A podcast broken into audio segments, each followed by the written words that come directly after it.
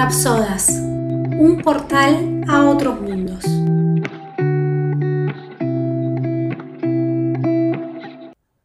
Mantras en el taxi, capítulo 1. Las luces blancas titiran en la sala de la guardia. Un médico ojeroso deambula entre consultorios.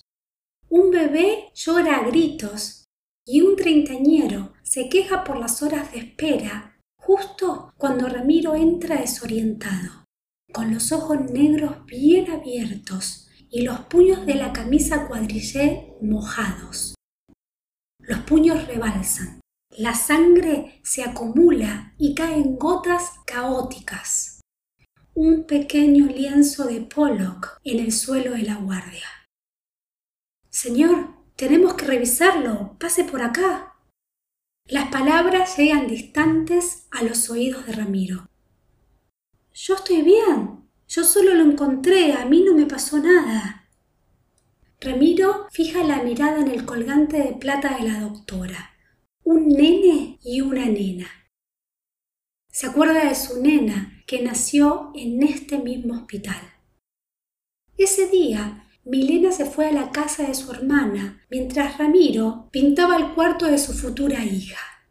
Sorprendeme, le había dicho su novia, pero nada de ositos ni rosa rococó. Él pintó todo de blanco y dibujó un árbol en distintos tonos de turquesa en la pared lateral. Estaba en su mundo, con el pincel chato número dos en la mano, diseñando hojita por hojita con espineta de fondo cuando sonó el teléfono.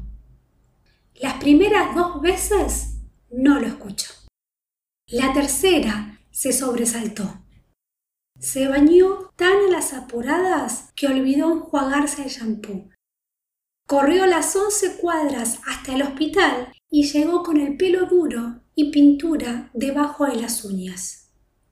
Cuando entró a la sala de parto con la ropa quirúrgica puesta a las apuradas, Milena ya tenía el cuerpo desarmado y su hija estaba a medio nacer. Oriana, de ocho meses de gestación y tres kilos doscientos, estuvo tres días en incubadora. Mi chocleta llorona, le decía Ramiro a toda la familia. Durante esos días él acampó en el hospital. Durmió en las sillas duras del pasillo, tomó té con agua del dispenser y se lavó los dientes con el dedo índice en el baño del primer piso. Milena, en cambio, se fue de alta antes que su hija. Con el cuerpo que le quedaba grande y los puntos de la cesárea que le cruzaban el tatuaje de mariposas, ella solo quería escapar volver a su ex vida, cuando no tenía una hija a cargo ni los pechos doloridos a punto de estallar. La maternidad recién estrenada la traicionó y la angustia silenciosa se exteriorizó en su espalda, cubierta en sarpullido. Mejor en casa, pensó Milena, y se fue del brazo de su hermana. Mejor acá, pensó Ramiro, y se hizo el primer té de hospital.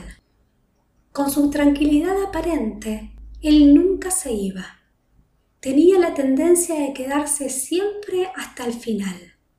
En las fiestas, en los cumpleaños, en el trabajo, en las reuniones escolares. Ramiro era el último en irse. Ahora, con la camisa empapada en sangre ajena, Ramiro no quiere ser el último. Se siente extraño en este lugar lleno de gente preocupada, llantos contenidos, rosarios ineficaces y médicos trasnochados. Por primera vez, Ramiro quiere correr, volver a su casa, abrazar a Oriana, darse una ducha reconfortante, servirse un fernet y zambullirse en el sillón. El brazalete de cuero negro ahora está manchado de rojo. Rojo, como la camilla el día que nacieron las mellis. Mínimas ellas, siete mesinas. andan siempre tan ansiosas y apuradas que llegan antes a todos lados. Rojo como la pared del primer departamento que alquilamos con Noemí. Un tugurio arriba de una pizzería con olor a frito y hollín. Un ambiente con balcón francés. Teníamos que correr la mesa para armar la cama. Igual éramos felices. Hasta que fuimos cuatro y nos quedó chico. Rojo el brazalete, rojas las mangas cuadrillé del ángel que me lleva. ¿A dónde me lleva? ¿Ya estoy muerto? Tanto quilombo y al final, ¿esto es la muerte? Las luces son ráfagas, todo dura un instante. Bocinas, muchas bocinas. El ángel me canta. ¿Qué canta?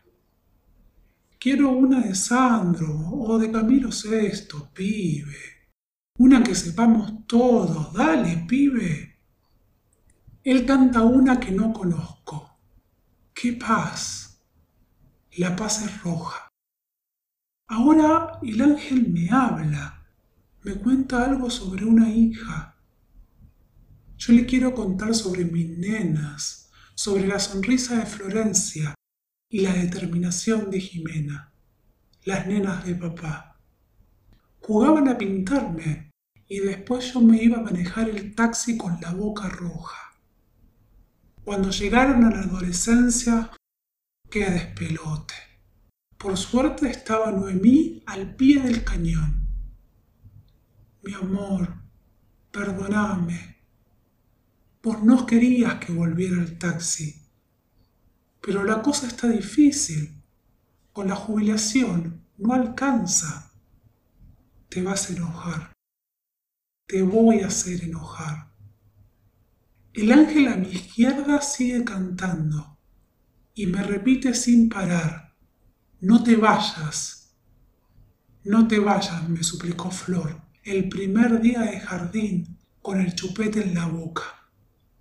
Jimena no, desde chiquita fue independiente.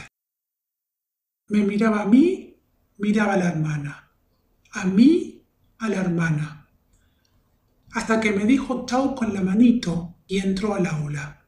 Lo más pancha ella. Flor me agarraba fuerte del dedo sin querer soltarme.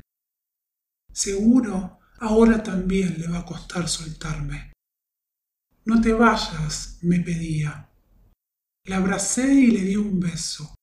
Me tuve que ir, como ahora. Ya está, me voy.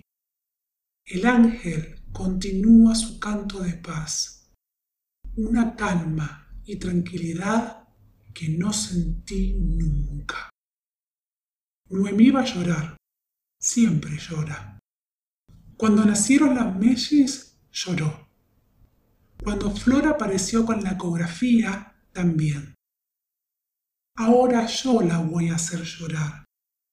Yo, que juré frente a Dios no lastimarla nunca. Noemí, de blanco, con el vestido que cosió mi cuñada. La viejita lagrimeaba de alegría. Mi suegro la llevaba del brazo. Era una noche de verano, como cuando nos conocimos. Ella era una piba. Yo la tenía de cara del barrio. La veía pasar cuando nos juntábamos con los muchachos en el pool. Era codiciada, ¿eh? Pero yo la saqué a bailar y ella me dio bola a mí. Esto fue Rapsodas, un podcast de Patricia Colombera. Te espero en el siguiente capítulo.